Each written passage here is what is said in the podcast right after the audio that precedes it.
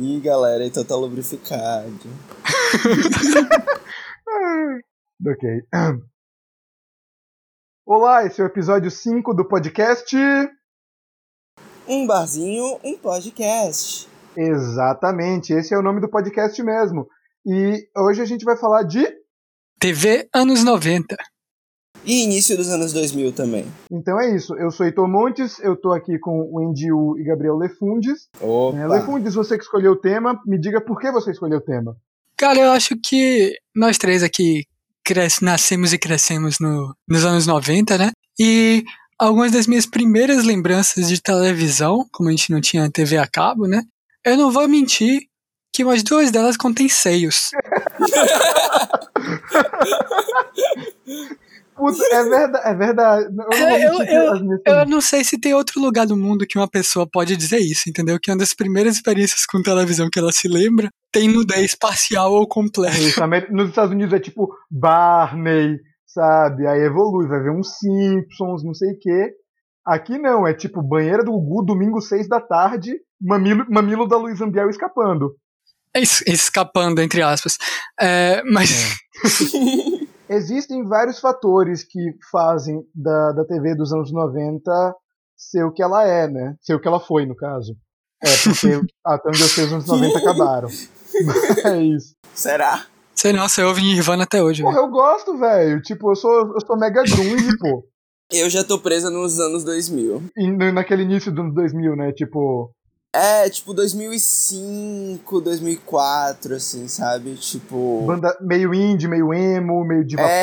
pop. É aquele é, é, punk com sombra no olho. Lápis de olho. E você, Gabriel? Você vive em que década? Pô, infelizmente, eu tô no início dos anos 20, eu tô preso em casa. Eu queria muito estar aí onde vocês estão. Porra. É, é, é só, é, é só, é só usar o que eu tô usando. Eu queria avisar pra vocês pra continuarem aí. Não venham pra cá. É terrível. Você tá no início dos anos 20 de que século? Né? Olha, eu acho que tudo isso aí que eu falei vale pra qualquer. O início dos anos 20 do século, do século 20. É tipo, entre guerras, é, pandemia, sabe? É, ascensão de governos totalitários. Ou seja, é a mesma coisa. Se você tiver a opção, evite década de 20 em geral, nos É, séculos, ao longo é. do século. É um conselho que a gente dá. Mas vamos voltar pro nosso tema. No início dos anos 90, acho que assim, houve um- uma, uma explosão né, do, do, do consumo da TV no Brasil. Acho que assim, por questões econômicas, sabe? Acho que a TV, que era uma coisa que era mais restrita até então, foi é, se democratizando e virou cada vez mais uma babá eletrônica. Que- E assim, a gente é recém-saído de uma ditadura também, então houve uma abertura muito grande do que se podia se dizer, se podia se fazer. Então, acho que isso tudo possibilitou a gente poder ver o, o mamilo da Luiz Ambiel às seis da tarde no domingo. Um, um parênteses de que, tipo. Onde tá a Luísa Ambiel? tá na fazenda. Mentira! Nessa fazenda Te juro, agora? te juro. É, quando a gente gravou o episódio, ela ainda Nossa! estava na fazenda. Não sei se quando você estiver ouvindo, ela ainda vai estar. Mas ela está na fazenda. Essa, essa fazenda agora que tá com um cast incrível. Se não fosse. O problema é que passa todo dia, ninguém tem paciência, né? É. Mas tá maravilhoso. Pô, tem a Jojo Todinho, velho. Jojo Todinho era bolsonarista. é- Ela é bolsonarista, né? Tô por fora, não sei. É, Não eu, sei. eu não tô por dentro da, das filiações políticas da Jojo Todinho, Se desculpa. você souber qual é a afiliação política da Jojo Todinho, por favor, comente. É importante, nós todos queremos saber se a gente continua torcendo pra Jojo Todinho na Fazenda ou não. Mas sim, alguém po- pode, por favor, falar sobre a TV brasileira dos anos 90. Tá. É, como você falou, foi meio que a explosão de, assim, redemocratização, não tem mais censura, e se não tem censura, foda-se, né, também. É isso, E a gente não é muito conhecido pela, pela parcimônia. é isso. Quando a gente fala de TV nos anos 90, as duas grandes figuras são o Gugu e o Faustão. O Gugu.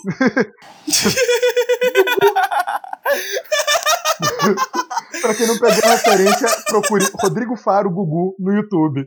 Gugu! Mas é, é uma coisa meio triste, porque o Gugu tinha acabado de morrer de uma forma extremamente trágica. Então. sabe? Que pode, que pode ter sido finalmente a culminação da guerra Gugu-Faustão. O Faustão finalmente deu seu golpe final. Que é isso. A, Que a guerra, a guerra que Gugu horror. Faustão é uma guerra simbólica, é tal qual a Guerra Fria. É, na verdade, sim, tal qual a amizade Estados Unidos-Rússia hoje em dia, né? Gugu e Faustão tinham uma bela amizade. É uma, É isso, uma- uma guerra Da- fria que inclusive envolvia também a Hebe e a Ana Maria, né? Que era tipo. Mas elas eram de horários diferentes, né? Então a Hebe e a Ana Maria poderia, não sei se tinha uma rivalidade, mas pelo menos a Hebe fazia um programa de noite e a Ana Maria Braga falava com um papagaio de manhã. Não, mas eu lembro que quando teve um teve um, um, um grande uma grande campanha publicitária, eu não lembro de quem era, tipo, eu acho que como publicidade não deu muito certo, porque eu não lembro de que empresa era, mas que era tipo a Ana Maria, a Hebe, o Gugu e o Faustão juntos, se eu não me engano. É, basicamente o Vingadores, né, do Brasil. Uhum. Essa, a Guerra Gugu Faustão, eu acho que foi assim, um dos maiores acontecimentos do Brasil nos anos 90, junto com, sei lá, Plano Real, morte do Senna, sabe, impeachment do Collor. Privatizações. A, é, também, eu acho que a privatização da Vale e o, a Guerra Gugu Faustão tá, tá pau a pau, assim, a importância no Brasil. É, e tal qual uma, uma guerra de verdade, não uma guerra simbólica, cada degrau de escalação da guerra Gugu Faustão era dado na for, no formato de mais pornografia. Exatamente. toda, toda a Guerra Gugu Faustão foi baseada em mamilos na TV às seis da tarde, de um domingo, sabe? E assim, eu acho que assim, é bom entender quais são as características de cada um. Para que se você é um jovem, sabe, geração Z, que não sabe quem foi o Gugu e vê o Faustão quando sua família tá na sala, tua avó tá assistindo o Faustão e você fala, puta, quem é esse? É, o Faustão que hoje tá descolado, né? Usa camisa de grife. Tem um site que mostra o, o preço de cada relógio que o Faustão usa. Eu fiquei assustado. Cara, o, Fa o Faustão é viciado em relógio, pô. Ele tem uma coleção absurda. E assim, você é amigo dele, ele chega pra você, tira um relógio assim de 800 mil reais do bolso e te dá. Pô, tome aí, meu. Isso é É brother. absurdo. É, mas sim, só pra entender, o Faustão chegou na Globo como um cara mega descolado, co- porque ele fazia um programa chamado Perdidos na Noite, acho que na, na Band, nos anos 80. O Faustão era tão descolado que fazia filme com Sérgio Malandro. Exatamente. Porra. Não tem como ficar mais legal do que isso. Só que aí na Globo ele foi virando o apresentador da família, faz, sabe, fazendo negócio de novela, mas sempre mantendo um viés mais humorístico. O Gugu era um cara mais povão, assim, saca? Mais fazia coisa de assistencialismo, sabe? Fazia umas paradas assim de, de se vestir de, de mendigo e ir pra rua pra ver quem reconhecia. Fazia o táxi do Gugu, fazia uns blackface, sabe? Porque blackface na época não era uma coisa feia. Algumas coisas que o Luciano Huck se inspirou bastante, né? Muita coisa que o Luciano Huck faz hoje, o Gugu fazia naquela época, menos cogitar se candidatar à presidência. E ainda bem que não, né? Ao contrário do Silvio Não. Santos, é. Mas o Silvio Santos cogitou, né? Sabe uma, uma parada que eu, que eu li que é bugada? No, no final dos anos 80, a Globo queria um apresentador pro, pro domingo e contratou o Gugu. Só que aí o Silvio Santos ficou pirado e falou: não, você não vai sair. Pagou a multa pra Globo e manteve o Gugu no SBT. Vixe! E só aí que a Globo contratou o Faustão. Imagina. E esses foram os primeiros tiros da guerra. Exatamente, foi o estopim da guerra Gugu É o Faustão. assassinato do Francisco Ferdinando. né? Porque assim, o Gugu era o sucessor do o sucessor do Silvio Santos, né? Então o Gugu meio que virou tipo essa instituição do SBT que fazia O, basicamente- o, o Gugu que tem, que tem uma, uma história muito foda de como ele chegou no SBT, né, velho? Que, que ele ficava assistindo a TV, ele era fascinado por essas paradas, e ele, moleque, foi lá e ficava mandando carta pro Silvio Santos dizendo, não, pô, eu acho que se você fizesse isso aqui, ia ser melhor. Se você fizesse tal coisa aqui, em tal horário, em tal programa, ia ser melhor. Aí um dia o Silvio Santos foi lá e disse, ó, pai, chama esse menino aí. aí, E ó, contratou, filho da puta. maravilha. Então é isso, sabe? O Gugu entrava no palco com um pintinho gigante fazendo a dança do pintinho. O animal. É bom deixar É, claro, é, era os não- anos não 90. É, passarinho quer cantar, o rabinho balançar porque acaba de nascer tchu tchu tchu tchu. uma música clássica. Mas ao mesmo tempo, além disso, ah, fazia muita coisa de putaria também. Tinha uns quadros dele que era tipo, media o batimento cardíaco da pessoa com uma pessoa do sexo oposto dançando sensualmente, rebolando em cima de você. E a pessoa não podia aumentar o batimento cardíaco. Meu Deus! É aquele negócio que. Por quê, né? Mas por que não? Vocês héteros são muito É entretenimento, você sabe o que vai acontecer, todo mundo sabe o que vai acontecer, mas todo mundo vai parar pra ver acontecer também. O mundo hétero é, é- é muito estranho. Você tá falando de Gugu e mundo hétero? É, isso aí foi meio Gugu é complicado. extremamente heteronormativo. Então tudo bem. É, sem querer fazer nenhum tipo de revelação em relação à sexualidade do Gugu, porque se ele não quis revelar em vida, não vai ser a gente que vai tirá-lo do armário após a Na morte. verdade, o brother tirou ele do Mas- armário, né? Em busca de herança. É verdade, tipo, eu era casado com ele. Foda-se. Mas sim, é para mostrar como a TV brasileira era louca, saca? É, a Globo era líder em audiência desde sempre, em todos os Posso só horários. fazer um parêntese e E explicar aí, por que a Globo era líder de audiência? Por favor. Porque a família Marinho fez um acordo com a ditadura e com os interesses externos dos Estados Unidos para promover O grupo Time Warner, né? Exatamente.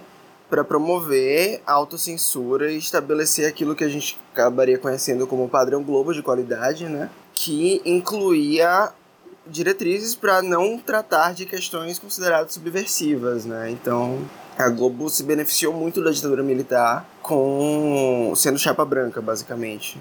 É isso, mas uma coisa engraçada é porque, assim, por exemplo, o Dias Gomes, que era um cara mega comunista, era fazia novela na Globo.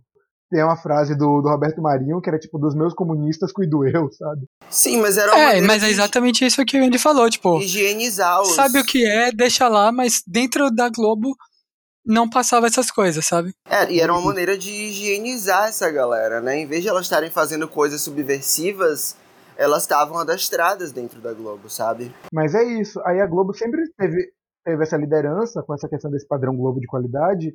E chegou o Gugu falando de uma forma muito mais popular, tipo, muito mais ligando foda-se pra qualquer tipo de convenção. E aí começou a ganhar muito no Ibope. Aí o Faustão teve que apelar pra ver se conseguia. Se tinha uma coisa que o Google não tinha, era autocensura, né? Era. Sim. O que, o que colasse, colou, parceiro. É, e, e esse padrão Globo de qualidade sempre foi muito, muito higienizado, né? Muito polido, muito pouco, sei lá, é, sujeira, sabe? Realidade, assim, pé no chão, digamos assim. Tinha essa questão do padrão Globo de qualidade, né? Que era uma coisa que era um verniz pra pra deixar a produção mais. pra uma audiência, não vou dizer mais restrita, mas ao mesmo tempo. Seletiva. É, selecionava um pouco. E E o SBT não, sempre com essa proposta de ser mais popularzão, assim. Sabe, tem muitas coisas que até hoje a gente não vê na Globo de programa policial, por exemplo. Uhum. como a Uhum. gente vê em outras emissoras. Só que aí o Faustão, como a Globo estava perdendo, ele começou a apelar para algumas paradas muito bizarras, assim, muito erradas. Teve um rolê do sushi erótico. Eram atores da Globo comendo sushi no corpo de modelos, Que é uma prática que foi muito comum no Japão. Como todos sabem. é, mas que não, não passa na TV domingo às seis da tarde. É, Não. E também teve o caso do Latininho, que era um menino, quer dizer, era- acho que já era um adulto, mas que ele tinha uma deficiência, que ele tinha problemas ah, ah, ah, cognitivos e ele era muito pequeno, né? Ele tinha um, um problema de, de- Não era um nanismo, né? Ele tinha uma síndrome que fazia com que ele ficasse muito pequeno e tivesse problemas cognitivos. E pra cantar música de duplo sentido junto com o latino. Gente, eu não lembrava disso. Era exploração em nome da audiência. E aí o povo começou a chiar, falando que o Faustão meio que, tipo, havia perdido o tino. Era meio que um vale tudo pela audiência. Porque, assim, o Gugu já tinha meio que abaixado a barra, porque, sabe, banheira do Gugu, a prova lá do, do, do batimento cardíaco, tinha uma prova que o povo senta, sentava, tipo, tinha uma pessoa sentada e uma pessoa tinha que sentar em cima da pessoa pra estourar uma bexiga. A prova da bexiga. Prova da bexiga. Clássico. Clássica, clássica. Eram tempos selvagens. É, tinha, um, tinha um quadro muito bom também, que era do negócio do bicho lá. Que você tinha que botar a mão. É, que tinha um buraco na parede, você tinha que botar e tinha que adivinhar qual era o bicho que tava do outro lado. O famoso Glory Hole, né? Aranha, cobra. Aranha, cobra, escorpião, cachorro, cavalo, elefante, a porra que fosse que ele conseguisse botar no set. Verdade. Caralho, verdade. Verdade. E ainda teve, por exemplo, o, a ereção do Van Damme, não podemos nos esquecer, né? É, por, porra, isso, tem, tem umas coisas que eu não consigo conceber. Tipo, como é que o Van Damme foi parar lá, velho? O Van Damme vai no programa do Gugu, dança sensualmente com a Gretchen e arma a barraca. É uma aparição de celebridade equivalente a, como a gente estava falando antes de começar o programa, Don't Want No Short Dick Man no, programa da Xuxa, né? É isso, a gente ainda vai falar dos programas infantis, como eram os programas infantis nessa época, com músicas tipo Não Quero um Homem de Pinto Pequeno. Antes de, de sair pra, da, do programa do Gugu e etc., uma coisa que eu, que eu descobri recentemente que eu achei incrível. É, vocês lembram do ET e do Rodolfo? Claro, a Como? gente até falou deles em outro programa. No primeiro episódio, ET e Rodolfo, mano. Vocês sabem o que, que o Rodolfo faz atualmente? o que, que, o que ele faz atualmente? O quê? Ele vende macadâmias orgânicas.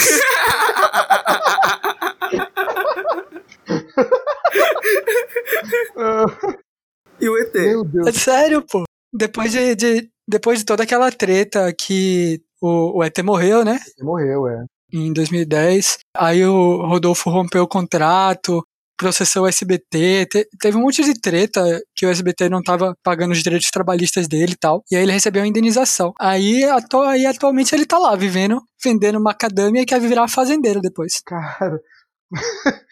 tá aí. né, o cara de acordar o Otávio Mesquita pra vender macadâmia é um pulo, né? É tipo o Sherlock Holmes quando se aposentou e foi criar abelhas. Posso, posso fazer uma confissão?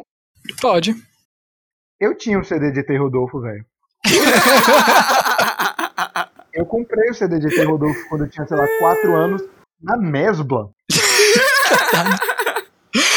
Velho, como é que a gente nasceu no mesmo ano? Você acabou de denunciar a sua idade de uma maneira tão terrível. Eu Não, tenho, 20, eu tenho você, 26 anos, gente. Eu, eu tenho você 26 voltou anos. no tempo. Eu não sei, é impossível que a gente tenha a mesma idade.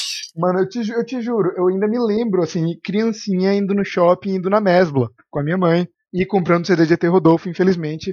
Mas esse CD eu acho que eu não, não tenho, não possuo mais.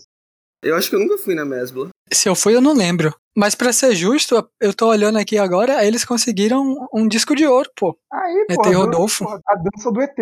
Não foi só você que comprou, não. Era um clássico. Eu tinha, eu tinha isso e eu tinha uma fita cassete do Silvio Santos cantando marchinha de carnaval. É isso que eu ia falar, pô. Você, você curtia essas coisas, né? Eu curtia muito SBT, pô. Meu primeiro ídolo de infância foi o Silvio Santos. Que hoje é um ser humano horrível, diga-se de passagem. Ele sempre Eu- foi um ser humano sabe, horrível, mas- diga-se de passagem. A gente só tem um pouco de padrões um pouquinho mais altos hoje em dia. Mas naquela época ele não era senil, tá? Ele era, ele só era um mega empresário mesmo. A gente cresceu, criou discernimento, essas coisas, a sociedade avançou. Só que ele continua exatamente a mesma pessoa. Ele, ele tá pior, velho. Agora ele, E ele tá tipo, pior, é. Ele botou a Maísa dentro de uma mala, porra. Caralho.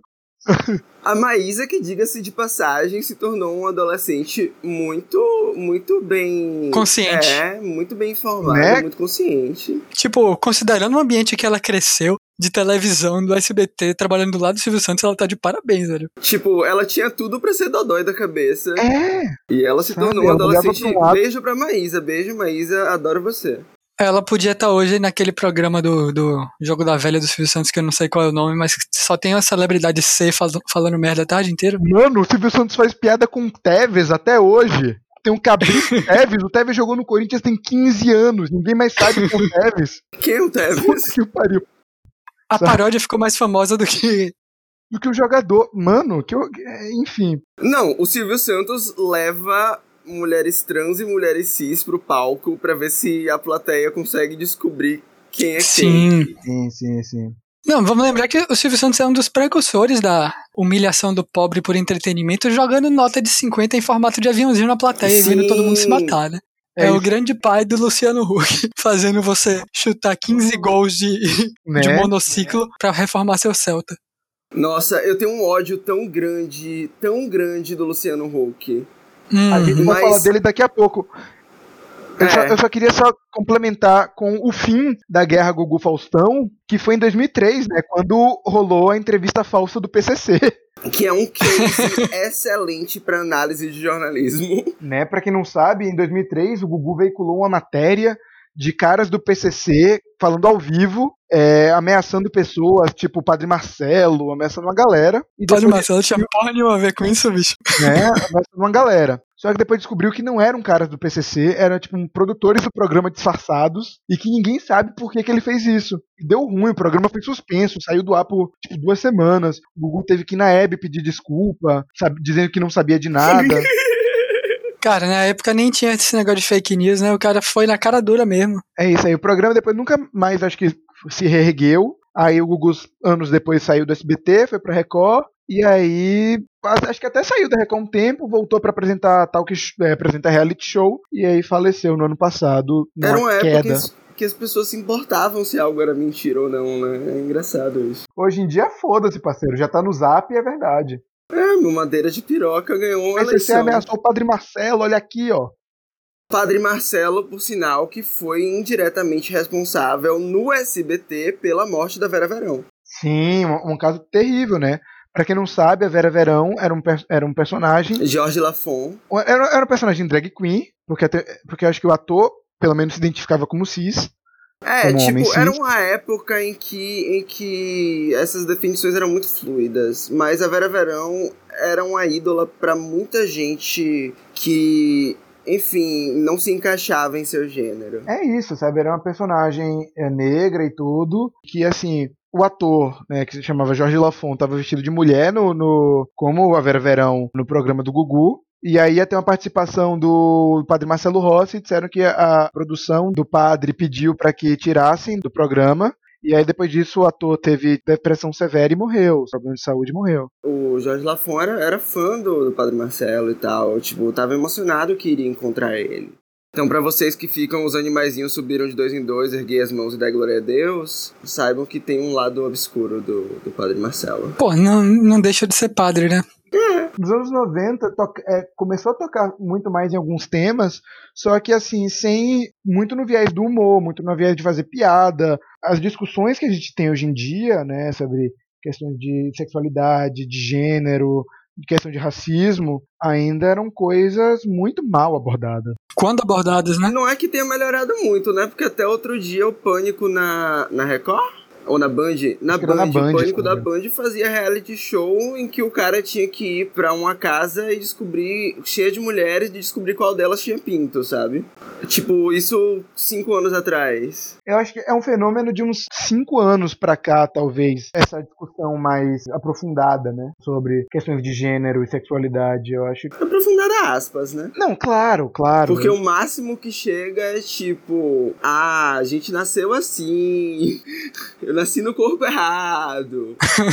Mas acho que a repercussão hoje em dia das coisas é muito É, mais. porque hoje pessoas que não tinham voz têm mais voz. Sim. Um pouco mais. E acho que esse é o ponto. Esse é o ponto. É, voltando pra, pra TV nos anos 90, eu acho que o Luciano Huck apareceu nessa época na Band, fazendo um programa chamado H.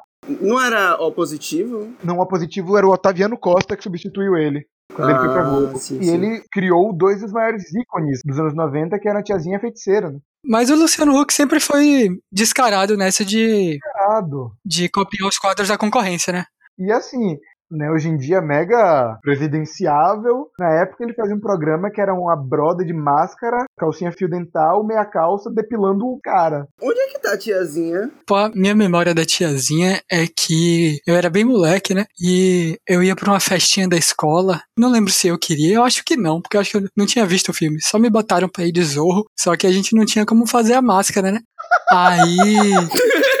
Aí minha irmã comprou um sapato da tiazinha e eu fui de zorro com a máscara da tiazinha pra escola. É isso, tinha produto infantil da tiazinha. Tinha tipo caderno, tinha, sapato, tinha mochila, tinha um monte de É, não. coisa da tiazinha. Minha irmã era criança também. Ela pô, virou um ícone infantil. Sim, Era uma dominatrix que virou um ícone infantil, um exemplo para as jovens crianças. Mano, sim. Hoje você não pode mandar os moleque, ensinar os moleques a usar camisinha que você tá sexualizando criança. Sinceramente, tomar no cu, velho? Mano, é sério, eu tinha 5 anos de idade, era de tarde os programas, sabe? Com a tiazinha depilando os mano. Aí aparecia a feiticeira, que eu não me lembro o que ela fazia também, mas ela fazia Ela alguma coisa. substituiu a, a tiazinha. Tipo, era a mesma coisa, só que de branco em vez de, de preto. E loira. Era loira Ah. com um véu. E ela vendia aquele negócio da Body Shop, eu acho, que era tipo. Da cinta que fazia exercício sozinha. Meu sonho era ter isso. Eu, eu, sonhava em ter isso. Velho. Eu era tipo, eu era uma criança gorda e. Eu fico imaginando, tipo, é só um negócio que treme, tá ligado? Treme sua barriga e você fica, tipo, malhado. Não, e eu posso confessar uma coisa, eu ficava sacudindo minha barriga pra ver. Qual era o slogan de? Não é feitiçaria, é tecnologia. Genial. A tiazinha feiticeira seguindo a tradição na Chan de ter uma versão loira e morena de qualquer personagem feminino. né? E eu acho que o El Chan foi uma das coisas mais impactantes da década, porque saiu da Bahia, saiu da Bahia e dominou o Brasil, né? É, pô, na, nas palavras do Atocha, de Salvador pro mundo, né, velho? E assim, letras sugestivas, mulheres em poses sensuais. Não só mulheres, o El Chan era muito democrático nesse É verdade, sentido. tinha o jacaré, pegar todos os públicos, né? Um cara que dançava bem para cacete. Oxe, o jacaré era uma lenda. Outra grande referência, eu acho, pelo menos, pra crianças trans eram as dançarinas do Chan. De tipo, você, sei lá, enrolar uma toalha na cabeça e fingir que você é a Carla Pérez, tá ligado? Só que era uma parada assim com letras mega sexualizadas. Com, Sim. Sim. sabe, a Carla Pérez, capa da Playboy, Sheila Carvalho, capa da Playboy. Aí vinha, teve o concurso pra escolher a nova loura do Chan quando a Carla Pérez saiu, a Sheila Mello ganhou capa da Playboy. E tivemos uma versão infantil disso, sabe? Mas aí já foi, tipo, nos anos 2000. Não vamos culpar os anos 90 por isso. não, não, pelo que eu vi aqui, a molecada foi criada em 1998. Sério? Vixe! Sério? Eu tinha a impressão que tinha sido bem depois, Não, não, me lembro que eu vi a molecada quando eu era criança. Eu era uma criança. quando eu era um moleque. Quando- né? Era um menino chamado Jacarezinho, uma menininha loira e uma menininha morena. Não vamos é, esquecer também, falando em El Chan, de uma coisa completamente diferente, mas na mesma linha, que era os Mamonas. Os Mamonas também Sim. viraram ídolos infantis. Sim, Com sim. música que falava de suruba, Suruba. sabe? Fui convidado pra uma tal de suruba, sabe? Os Mamonas que, se eu não me engano, chegaram a participar do, da banheira Não, do eles Gugu viviam também. programas também. Eles não viviam porque, tipo, não deu tempo, né? Mas teve programas épicos do, do Mamonas no Gugu e no Faustão, que reprisam até hoje. Mas, assim, foi um ano de, de sucesso. E aí eles morreram no início de 96 num acidente de avião. Mentira que foi só um ano de sucesso. Mamonas foi um ano de sucesso. Ele, o CD deles é de 95 e eles morreram em 96. Gente, o tempo não existe, o tempo é uma Tava mentira. falando é, da Carla Pérez, desculpa voltar, é porque ela apresentou um programa infantil, né? Um programa jovem, que foi o Fantasia no SBT. Ela é loura, né? Ela pode. É verdade. A Carla Pérez apresentou Fantasia que teve aquele famoso momento do ir de escola, né? Eu, eu não vou lembrar direito da história agora, mas eu acho que eu e minha irmã já gastamos muita grana dos meus pais ligando pro Fantasia. Mano, eu não ligava pra Fantasia, não. Mas você lembra que tinha uns, uns comercial no SBT que era 0900, que era tipo 4 reais o minuto? Numa época que tipo, o salário mínimo era 200 reais. Era 4 reais o minuto. Era o que? Era o chatline? Era um chat, Chat- chat- aleatório. chatline. Eu não me lembro o que era, mas era tipo pra conversar. Tinha jogos, alguma coisa assim. Não- minha mãe não, não deixava eu ligar. Eu era educado, tipo, achava que era um problema de não poder ligar daqui de casa. Quando a gente viajou pro interior, aí eu liguei. Aí minha mãe falou, tá ligando pra quem? Eu falei, não, pra esse número, porque a gente não tá em casa. Minha mãe falou, não, você pode ligar aqui também. Mas é isso. ah, programas infantis, a TV reforçando o seu status de babá eletrônica, né? Cada vez mais, né? Com o grande ícone sendo quem? Quem? Quem? Raimundo Nonato. Raimundo Nonato. Raimundo Nonato. Não. A Xuxa, né? A Xuxa, a Xuxa. Mãe da Xaxa. Por favor, eu acho que isso deve fazer parte do podcast. Tentem falar três vezes rápido. A filha da Xuxa se chama Sasha. A filha da Xuxa se chama. Não, a filha da Xuxa se chama. A filha da Xuxa se chama. Porra! A filha da Xuxa se chama. Ah! Acho que eu não vou nem tentar, a gente só deixa esse momento aí. Acho que esse momento devia ser até antes do programa, sabe? Eu acho que a gente devia abrir com isso. Ó, Última vez. A filha da Xuxa se chama Sasha. A filha da Xuxa se chama Sasha. A filha. Droga! Foi quase. Tá evoluindo, tá evoluindo. Até o fim do programa você consegue, Leford. No final eu tento mais uma vez. É isso, né? A Xuxa que, se- segundo ela mesma, causou a morte do Ayrton Senna. Se ela tivesse dado mais um beijinho. É, pra quem não sabe, na época que a Xuxa namorava com o Senna, Senna foi no programa dela, que era um programa de ano novo, e aí a Xuxa começou a beijar o Senna, tipo, feliz não sei que ano, feliz não sei que ano. E o último ano que ela falou foi feliz 94, que foi o ano que ele morreu. E aí ela deu uma entrevista chorando, falando que se ela tivesse dado só mais um beijinho, ela acha que talvez ele. Vivesse até 95. O que é muito triste se você parar pra pensar. Assim, dado o histórico de pacto satânico dela, eu acho plenamente plausível que ela tenha esse poder. Exatamente. Isso é uma coisa que a gente pode abordar mais na frente, que era, tipo, essa, esse pânico satânico também na TV dos anos 90, mas a gente já chega lá. Ah, isso é a Xuxa que teve momentos épicos na, ép- na, na década, né? Que era tipo, dois episódios a gente consegue lembrar, que foi o Wanna Short Dick Man, né? Que é uma banda, deixa eu ver que banda era. A banda Twenty Fingers, cantando uma música chamada Don't, Don't Wanna Short Dick Man, que é tipo, O que é que isso significa, Heitor? não quero um homem de pinto pequeno. Muito obrigado pela gravação. Eu, eu vou usar isso muito bem. Eu vou ser eternamente zoado com este áudio, mas eu só estava fazendo um serviço para você, espectador que não fala inglês, sabe? Então é, é o preço que se paga pra, pela informação. Pra mim, o momento mais marcante da Xuxa não foi o set pegando fogo. Foi no dia do índio. Exatamente, outro que eu ia comentar. Eu tenho muita dificuldade de ver esse vídeo. É muita vergonha alheia. É cringe demais, bicho. É isso, a Xuxa chamou uma tribo pra cantar a música Brincar de Índio, só que era ela e um monte de paquita loura. A música Brincar de Índio, que por si só já é problematizável, né? Problematizável não, Exatamente. é um absurdo aquela música. Que é, Ah. que é uma representação muito boa de como o brasileiro enxerga os povos originários. Mas Sim. Exatamente, é isso e a novela Uga Uga, que era um brother louro fazendo índio. Pra quem nunca viu o vídeo, você pode dar uma olhada no YouTube, a gente vai botar o link aqui também, mas é basicamente a Xuxa com umas roupas do que ela imagina que sejam tradicionais de, de índios, mas parece muito mais com aquela com roupa de índio que você vê de faroeste americano, com um cocar gigantesco, como se fosse o grande chefe daquela aldeia abismal, cercada pelas, pelas paquitas louras, igualmente vestidas de índio, e atrás das paquitas, índios que ela levou aparentemente à força pela cara que eles fazem, Extremamente desconfortável. extremamente desconfortáveis, visivelmente tristes, parados enquanto a Xuxa e as paquitas dançam ao redor deles. Década de 90 Ah. que foi, como todas as outras décadas, terrível para os povos originários no Brasil, né?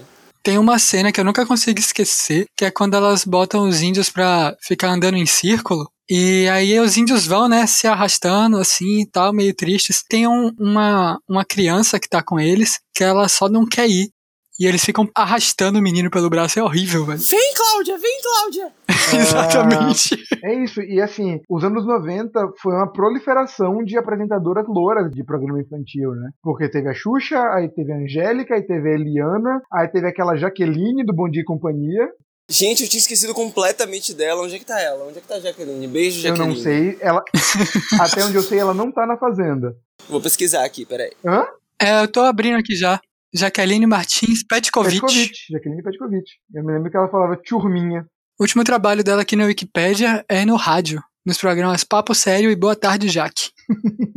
Mas é isso, sabe? Todo programa infantil era apresentado pra mulher loura, menos a Mara Maravilha, mas a Mara Maravilha é mais do início da década, eu não me lembro. Assim, não é da, não é da minha infância. A Mara Maravilha apresentou um programa infantil. Apresentou, apresentou. Sim, ela, ela era famosa por isso. Ela era famosa por isso? E ela era Morri, bem não assim, sabia. sex symbol da época também. É, eu achava que ela era famosa por ser sex symbol. Como todas as apresentadoras, né? É uma piada até recorrente fora do Brasil de como as apresentadoras infantis do Brasil são sexualizáveis, né? Uma piada que foi popularizada, inclusive tem um vídeo do Meteoro sobre isso, a gente vai deixar um link no, no- na descrição. É, foi muito popularizada essa imagem quando a Xuxa tentou fazer um programa nos Estados Unidos e deu muito errado. Exatamente. Horrorizou as famílias dos Estados Unidos. Ah, teve um, teve um episódio parecido com o da Xuxa do, do One Short Dick Man, que é no programa da Angélica, acho que no SBT ainda, que foi uma banda chamada Cascaveletes, com uma música chamada Eu Quis Comer Você. Muito um boa, programa infantil. E o melhor de tudo é a Angélica perguntando depois: qual é o nome da música? Aí o cantor vira e fala: acho que é o Júpiter Maçã, né, eu acho. É, Ele vira e fala: Eu quis comer você. A Angélica, pô, que legal. É muito constrangedor, velho. Não, o Júpiter Maçã não era dos Cascaveletes, viu, gente? Ah, perdão, então. Foi uma informação falsa que eu, que eu dei. Era o Flávio Basso. Ah, não! Era o Júpiter Maçã. Correto. Essa Aí, mas se chamava Flávio Basso, Flávio Basso nessa época. O Júpiter Maçã já se chamou Flávio Basso, meu Deus. Ia ser muito bom se você não tivesse percebido isso. corta, corta toda essa parte. Dozo Júpiter Maçã. Grande Júpiter Maçã, que Deus o E tenha. eu acho que assim, além do, da, da proliferação de programas infantis, que hoje que é uma coisa que não, não se tem muito na TV aberta, por conta da restrição de, de propaganda, né, que é feita, você não pode mais fazer propaganda em programa infantil apelando para o público infantil, é, não, não pode mais, a gente viveu uma Compre época... batom. Não se esqueça da minha Calói. Cara, eu tenho memórias vívidas de propagandas de brinquedos até É, hoje. É um e absurdo assim, isso. Hoje, hoje não pode mais. Por isso Eu eu- sei a música toda do, Lava Jato Hot Hot Wheels. Sim! Um, dois, três e. Atravessando a a cidade, aproveita pra parar no Lava Jato. Hot Wheels. Único, Único com espuma de verdade, desse seu carrinho mais limpinho. Hot Wheels. É confuso fazer isso muito com o delay da. Tá muito delay, aí cada um fica, tipo, parando numa parte. É. Mas tudo bem. Ó, não parece que a gente sabe, mas a gente sabe. Mas é isso, hoje em dia não, não se tem, né? Por isso que a TV Globinho virou o programa da Fátima. Outra coisa que se popularizou além dos programas infantis, que é uma coisa que agora tem até hoje, é o são os programas policiais Mundo Cão. Que a gente vai fazer um programa inteiro sobre isso, eu acho. Como a gente falou, não é uma coisa que a gente vê na Globo. A gente via com linha direta de uma maneira um pouco diferente. Eu não acho linha direta Mundo Cão, eu acho linha direta mais assim. Eu acho linha direta meio in- investigação Discovery, sabe? É, foi, ele seguiu uma fórmula mais característica dos Polida, Estados né, Unidos, né? Dramatizada. Não é tipo, sabe, ah, não, pai de família mata não sei quantos e se mata. Então, não. Tanto que eles pegam casos mais antigos. Nossa, o caso do edifício Joelma no, no linha direta me deu pesadelos. Velho, eu, te- eu tinha pesadelo só de ouvir a, a musiquinha do, do linha Eu direta. nunca vi um episódio do Linha Direta porque eu morria de medo quando era Eu criança. tinha muito medo também. Eu tinha medo também. Mas esse Linha Direta acho que já Mas eu foi. não, era, eu não sou parâmetro. Eu não assisti o Beijo do Vampiro porque eu fiquei com medo. Cara, olha aqui. Ô, velho, eu era muito cagão. Beijo do Vampiro era muito bom, velho. E Beijo do Vampiro tinha o quê? Oito anos, porra. E Beijo do Vampiro foi o que me tornou metaleira. Eu era cagão, pô. Eu comecei assistindo dizendo, não, vai dar bom. E não deu. Beijo do Vampiro tinha na trilha sonora é, Fairy Tale do Xamã, inclusive. Do André Matos, velho. André Saudoso Matos, André que Matos. Deus o tenha, saudoso, o maestro do metal. Aí, tipo, minha mãe comprou na, na, na Avenida 7 o CD pirata da trilha sonora de Beijo do Vampiro. E eu viciei em Fairy Tale do Xamã. E aí eu acabei. Eu gostava muito dessa música. Eu acabei comprando o CD do Xamã. E daí pra, tipo, Angra, Épica, Stratovarius, etc., minha adolescência estava arruinada. É, o Beijo do Vampiro acabando com a adolescência. Aproveitando o tema Beijo do Vampiro, vale a pena a gente falar agora sobre o pânico satânico que o Andy mencionou do, Sim! dos anos 90, né? Que invadiu a televisão. E nesse tema, antes de começar, eu queria mandar um abraço para meu pai e para minha mãe, que não caíram no Miguel e não queimaram minhas cartas de Yu-Gi-Oh!, tá ligado? Eu realmente não, não via muito essas coisas, assim, de, de- desse tipo de programa sensacionalista nessa época. Minha família também me poupou disso. Assim, eu via os mamilos da Luiz Ambiel, tudo bem, mas eu não via o, o- esses programas né, dessa pegada tipo Gilberto Barros. A gente, a gente falou de alguns dos casos mais famosos aqui no episódio de Teoria da Conspiração, né? Uhum. A faca no fofão, que de novo não é gíria pra nada. Saca no fofão.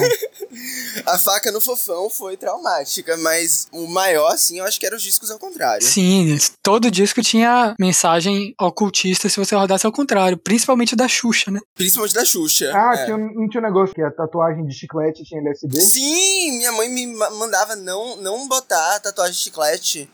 Para os jovens de hoje em dia, antigamente o chiclete vinha com uma tatuagem que se você tomasse banho saía. Ah, uma, uma parada também bizarra que aconteceu na TV nos anos 90 aqui no Brasil foi o Chute na Santa. Na época a Record já era um canal evangélico, como é hoje, né, da, da Universal. E no, no dia 12 de outubro, né, dia de Nossa Senhora, padroeira do Brasil, não sei o quê, um pastor deu um chute na, na, na, no- imagem de Nossa Senhora Aparecida, chamando de boneco demoníaco e tal. E foi uma parada que, que até hoje, tipo, virou uma, uma coisa bem bizarra, saca? Assim, é uma, uma, uma parada muito ridícula de, de, de intolerância religiosa. Virou marco da TV. Isso é uma coisa que acontece até hoje, né? Hoje é até pior. Aqui em Salvador mesmo a gente vê, né?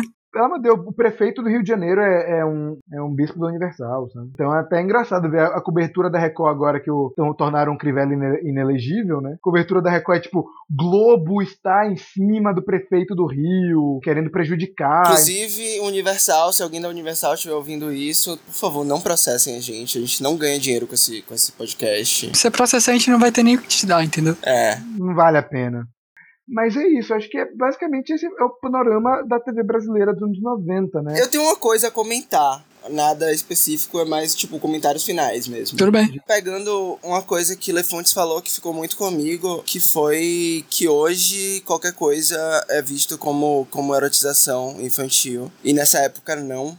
Eu acho que isso mostra muito mesmo como nossa sociedade é muito hipócrita aqui no Brasil em relação à sexualidade. Primeiro, vamos sair dessa coisa púdica de que, tipo, crianças não têm sexualidade. Crianças têm sexualidade, crianças exploram suas sexualidades. Isso é muito, muito ok, sabe? Tipo, não é nada pra ficar, oh meu Deus! Inclusive, a repressão das nossas sexualidades durante a infância é uma grande questão que a gente carrega até a vida uhum. adulta, né? Mas, tipo, eu escrevi um artigo na faculdade, não lembro se foi com o Heitor, sobre o fenômeno que teve lá em 2015, 2016, dos MCs Mirins. Ah, sim, foi, foi. Foi com você, foi comigo, Heitor? Foi comigo a gente parou para pegar os comentários no YouTube e as, e as notícias sobre os MCs mirins, que eram tipo Melody, MC Pedrinho, MC Brinquedo. E é, é, basicamente a mesma coisa, que tipo, a gente tem uma, uma revolta seletiva em relação a conteúdos sexuais e crianças. Porque, tipo, ao mesmo tempo em que um beijo gay na TV até 10 anos atrás, 5 anos atrás, era tipo, meu Deus, as que pensem nas crianças, pensem nas crianças, sempre foi uma, um discurso utilizado para perseguir coisas que destoavam da norma desde a década de 80, desde o pânico satânico e tal, pensa nas crianças, RPG do demônio. Ao mesmo tempo, essas coisas que estavam dentro da heteronormatividade eram aceitas de boas. Mas ao mesmo tempo, era nesses lugares que se dava para fugir da norma. E aí você tem coisas tipo Vera Verão, você tem coisas tipo a identificação das crianças LGBT com as, as dançarinas do Chan eu acho que, que é, é um tema muito rico de se pensar. Eu acho que a, a palavra é o que você falou no início, a hipocrisia.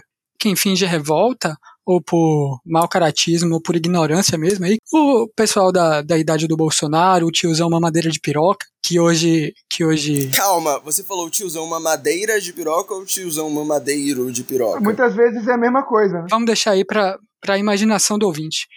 Ah, é, okay. A gente está falando aqui do nosso ponto de vista de quem nasceu nos anos 90, de quem viu essas coisas quando era criança, é engraçado, não sei o quê. Mas essas pessoas eram justamente quem ligava na TV para ficar vendo putaria, entendeu? De dizer que, ai, mas e as crianças que botava a gente na frente da TV junto com eles para ver, porque achava legal. Uhum. Essas coisas, por mais que a gente pense, meu Deus, que absurdo, né? São coisas que, por mais que hoje em dia a gente até não veja, tentavam servir para reforçar uh, estereótipos e uma visão conservadora das coisas, né? Sim. Que muitas sim. vezes assim, ah, não, putaria na TV e tudo, mas era uma putaria conservadora, era uma putaria assim, Exatamente, assim, era uma putaria conservadora. Heteronormativo. Putaria que colocava a sexualidade em uma visão muito limitada, pornográfica e tal. Era uma putaria extremamente capitalista. Era uma putaria extremamente vanilla, sabe? Normativa. E assim, era uma putaria pra vender. E aí você vê que a pessoa é incapaz de fazer a diferenciação de, como vocês falaram, a mercantilização da sexualidade, a putaria ali pela audiência e da educação sexual, né? Uhum. Pior ainda, consegue diferenciar e prefere a putaria mercantilizada. É, isso prefere, Sim. por exemplo, nos anos 90, acho que foi o auge, por exemplo, da, da revista Playboy. É basicamente a putaria mercantilizada em seu estado mais bruto e, e, aparente, sabe? E há um tipo de corpo específico que pertence naqueles lugares. Tudo isso foi feito para perpetuar visões que já existiam e que existem até hoje. Por trás de um verniz de olha como é diferente, como é ousado, mas não é. É basicamente a mesma coisa, sabe? É basicamente seu tio que mostra, te mostra um vídeo de, de putaria do WhatsApp. Calma, você tem um tio que te mostra vídeo de putaria Não, no WhatsApp? Uma vez eu fui na barbearia e os cara, o cara tava mostrando, olha essa mina aqui, olha o que ela me mandou. É, já aconteceu comigo com um motorista de Uber também. Mentira! Já.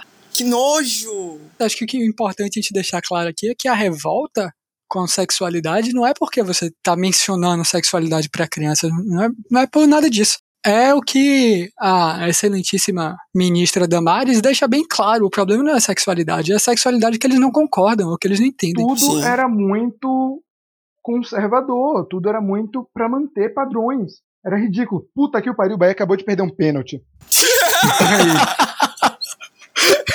Porra, caralho. Ao mesmo tempo, é, eu só queria fazer um, um, parênteses. É uma coisa que eu falo sobre na minha monografia. Quem quiser ler, eu falo mais profundamente lá. Foi no meio desse circo todo que figuras como Roberta Close ganharam proeminência e que foi meu primeiro contato com a transexualidade. Claro que com um olhar construído de, de drama, de patologização, uma coisa bem garota dinamarquesa e tal de que ela nasceu no corpo errado, blá blá blá. Mas foi meu primeiro contato com, com, com um corpo trans, foi Roberta Close no Gugu, sabe? Foi o dossiê que eles fizeram lá sobre Roberta Close. Foi um fenômeno, né, dos anos 80, 90. Foi tipo a, a primeira assim, transexual, entre aspas, desejável, que é que os homens gostavam, que saiu na Playboy. Antes, provavelmente, já devia existir a Rogéria. Assim, colocou no mainstream da, da família brasileira, né? É, e era, e era discutido de uma maneira muito.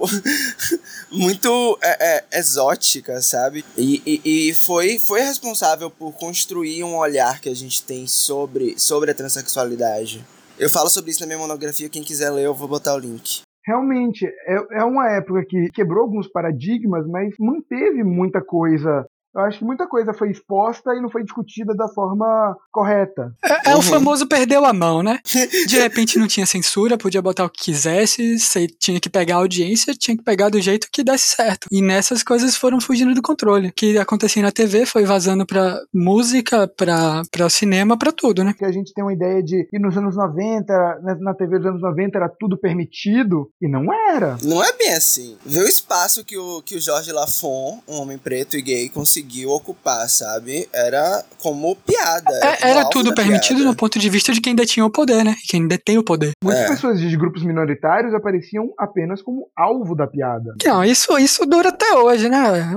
Você tem o Pânico até poucos anos atrás, você tem, sei lá, toda a Jovem Pan, é, Jovem, Jovem Clã. Nossa, Jovem Clã, adorei. Mas sim, e quais são as melhores lembranças de vocês na TV dos anos 90? Eu posso falar a minha primeiro? Claro. Pode, por favor. TV Cruz. Porra, por TV favor, Cruz era de claro. fuder demais, velho. TV Cruz era incrível. TV Cruz era muito bom, velho. TV Cruz era incrível. Pra quem não sabe, a TV Cruz foi um programa infantil, infanto-juvenil do SBT que passava nos fins da tarde. Comitê Revolucionário Ultra Jovem. Exatamente, que era tipo, era uma transmissão pirata, entre aspas. Eu fiz o sinal, o sinal das aspas aqui em casa, e me lembrei que ninguém tá vendo. então eu tive que falar entre aspas que era uma transmissão pirata de meninos que se fantasiavam, criavam codinomes. Então, que era tipo Juca virava Caju. Tinha chiclete. É, chiclete, tinha um macaco. Dá o play, macaco. Tinha pipoca. É, acho que eram esses. E eles passavam desenho. A TV Cruz fazia muito bem o que eu acho que é, em parte, responsável pelo sucesso dos youtubers aí de hoje, né? Que ao mesmo tempo que eles estavam ali com um conteúdo específico que era, porra, vamos passar desenho pros meninos assistir, eles também tinham os intervalos entre uma exibição e outra, entre uma coisa e outra, que te fazia sentir parte daquele cenário que eles montavam ali, né? Que eles falavam pra câmera, era um canal de YouTube na, na, na, TV. Eu, ach, eu achava incrível. E foi responsável por converter muitas crianças pro torrent e pro socialismo. o Pirate Bay veio daí. É. Mas é isso, e vocês? A minha, depois do Cruz, eu acho que o Cruz é a minha melhor memória também. Eu tava, eu tava pensando aqui, eu tenho algumas memórias, boas e ruins. Primeiro, aquela série da Angélica. Caça-talentos? Isso. Eu era viciada nessa série. Eu ficava fazendo aquele, aquele sinal que ela fazia com os braços para fazer magia o tempo todo. Porque ela era uma fada, né? É, eu tenho fotos minhas fazendo, fazendo essa, essa pose. Caça-talentos. Que era com o Tony Tornado também, se eu não me engano. Teve Chiquititas, que eu acho uhum. que a gente uhum. devia ter falado. Chiquititas, meu Deus. É quando, quando a Millie ficou cega, por exemplo, eu chorei muito. Chiquititas que entrou no, no Netflix esses dias, tá no top do Brasil tem algumas semanas. Sério, Chiquititas original? Não sei qual versão, imagino é? que não seja da nossa época. Refizeram, né? Então agora. É, como tem a mais nova, ah, acho que é a mais nova. É. Mas as músicas de Chiquitita também eu lembro. Tem um coração com buraquinho. Eu não assistia Chiquititas. Engraçado, todo mundo da minha geração assistiu, eu não. Mas uma coisa que eu assisti um pouco era novela mexicana, porque aqui em casa tinha uma, uma empregada doméstica chamada Késia. Késia, se você estiver ouvindo, um beijo. Gosto muito de você. E ela assistia muito a Usurpadora. Eu amava a Usurpadora. Clássico, e eu me lembro que ela assistia uma novela que chamava Cassandra, que era de ciganos. Que eu, eu não me lembro de nada, mas eu me lembro que tinha essa novela que ela assistia. Passava antes do Passo Repassa, que eu assistia depois. Eu assistia a novela com ela no fim da tarde, e depois a gente assistia Passo Repassa. Uma coisa que não se limita aos anos 90 exatamente, mas que é uma memória minha daquela época, porque, bem, eu era criança na época, é o Qual é a Música. Sim, verdade. Do SBT. Sim, sim, sim. Grande Pablo. Pablo e Ellen Rocha, se não me engano. Outra coisa que a gente não falou, mas que marcou, acho que nossas infâncias, nós três, é Castelo Ratimbum, né? Uhum. Eu não assistia. Eu não assistia nada da cultura. Eu, eu juro, é uma das, das coisas Sério? que eu mais tenho vergonha Sério? de admitir. Que eu não assistia Castelo Ratimbum na infância porque eu não sabia da existência da TV Cultura. Eu assistia bastante, não só Castelo Ratimbum, mas aquele que eram, tipo, peixes pintados é, é, e era só a cabeça da galera, eu esqueci o nome, Gloob Gloob, eu acho. Tinha o X-Tudo também, que era tipo um X gigante vermelho. Tudo, é. Eu conheço essas paradas todas, mas não assistia na época. É um arrependimento que eu tenho. Acho que a nossa geração talvez tenha sido uma das últimas ligadas muito em TV. Ah, com certeza. A gente, assim, pelo menos assim, nosso círculo social é muito uma geração de mães solteiras que largavam a gente na frente da TV para ir trabalhar. Então a gente, a gente basicamente foi criado pela TV. A gente não tinha, a gente não tinha TV a cabo, a gente não tinha internet. É. Então eu fui criado pela TV aberta. É, eu, Eu via muita novela, sabe? Muita novela, porque minha mãe assistiu, eu assistia junto com ela. É, a TV era uma parte importante das nossas rotinas. Tipo, a TV continua tendo muita força e ela se desdobrou em streaming e tal, mas eu acho que tinha uma relação com a rotina, com a ritualidade da coisa de a grade da TV se relacionar com os momentos do nosso dia que a gente não tem mais hoje. Que é uma coisa que um, um teórico chamado Jesus Martim Barbeiro fala sobre isso. Era uma coisa assim, pô, qual é o filme de hoje da sessão da tarde pra ver como é que vai ser, o que, que eu vou. Sabe? Então era, era, era basicamente Sim, sim. muito isso. Sessão da tarde era uma coisa muito forte, né, velho? Sessão da tarde, sim. É, é, eu e Lefundes, nós somos os maiores fãs no Brasil do filme Porra. do Zico. Que a gente viu uma vez na sessão da tarde e nunca mais viu em lugar nenhum. Eu amava o filme do Zico. Eu acho que o filme do Zico foi uma das coisas responsáveis por me fazer ser trans. Aí, ó. obrigado, obrigado, Zico. É, é, não, era um filme extremamente é, normativo e transfóbico, se você parar pra pensar, mas se você não parar pra pensar, era tipo a única representação que uma criança trans tinha na TV, tá ligado? Tinha uma menina que se vestia de menino pra jogar no time do Zico. Uhum. E, o E aí Zico, forçavam ela a baixar as calças no final. É É uma das poucas coisas que eu ainda lembro do filme daquela época. É um negócio meio punk. Esse filme, o, o Zico, jogador do Flamengo, tem um time de crianças, tem um, uma escolinha de futebol, que ele seleciona né, os melhores jogadores, e aí tem um menino muito rico que não é selecionado, aí ele pede pro, pro pai, que é um cientista, clonar o Zico, e aí ele clona e faz o Zicópia. Ainda é um dos melhores trocadilhos do cinema. E aí o Zicópia vai treinar o time deles, só que o Zicópia só, só sabia de diversão e queria jogar bola e não entendia porra nenhuma de nada. E aí nisso, uma das pessoas selecionadas pra entrar no time do Zico era essa menina que queria muito ser jogadora de futebol e ela se vestia de menino pra jogar. E eu, quando criança, amava qualquer coisa que quebrasse as barreiras de gênero. Então, tipo, eu amava o filme do Zico. Enfim, eu acho que com, com o filme do Zico e com o Di falando sua experiência com, com esse filme, acho que a gente podia encerrar, né? É, vamos. Sim. Últimas recomendações, vocês têm? Eu vou recomendar o livro do Jesus Martim Barbeiro, que ele fala sobre televisão, assim, mas é bem mais teórico. É só pra quem quer estudar isso teoricamente mesmo. Que é o dos meios às mediações. Heitor? Putz, eu não tenho recomendação. Hoje eu realmente me passei nisso, então eu acho que assim. Pô, se for pensar em alguma coisa, então assistam, sei lá, os filmes nacionais dos anos 90, sei lá, Central do Brasil, então alguma coisa assim. Porque tudo que você via, os artistas que você via na TV nos anos 90, são os que você via no cinema. Pra quem não sabe, o cinema nacional no início dos anos 90 tomou um baque gigantesco com o fim da Embrafilme.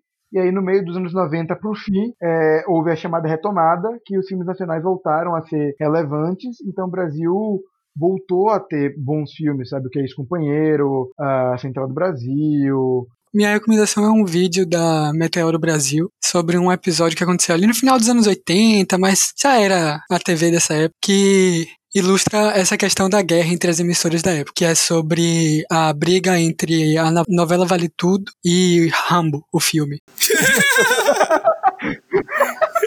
Foi o Rambo que matou o Detroit, mano. É, é uma história incrível que eu não, não iria fazer jus contando aqui. É, eles fizeram um vídeo, tem 10 minutos contando a história, mas a gente vai botar o link aqui pra vocês. Você falou agora, eu, eu lembro que eu achei engraçado, foi que no fim dos anos 90, né, pra quem não sabe, na época tinha um outro canal chamado TV Manchete, que tava acabando, tava tipo se encerrando, e eles tinham uma novela chamada Brida, que era baseado no livro do Paulo Coelho. E o canal tava acabando, a novela tava com um ibope minúsculo, completamente irrelevante, o que, que eles fizeram? Num fim de um episódio qualquer, frisaram a tela e começaram a narrar o final dos personagens. eles começaram a falar, tipo, ai, ah, fulano de tal vai casar com não sei o quem, não sei quem, vai ter filho, viveu feliz pra sempre. É, tipo, quando acaba um filme e começa a passar um freeze frame de cada personagem, tipo, o que aconteceu com eles no futuro, sabe? Isso é a cara de, de filme colegial dos anos 80, né? Sim, sim, exatamente. Aliás, a Manchete que era especialista em fazer novela cheia de putaria também, né?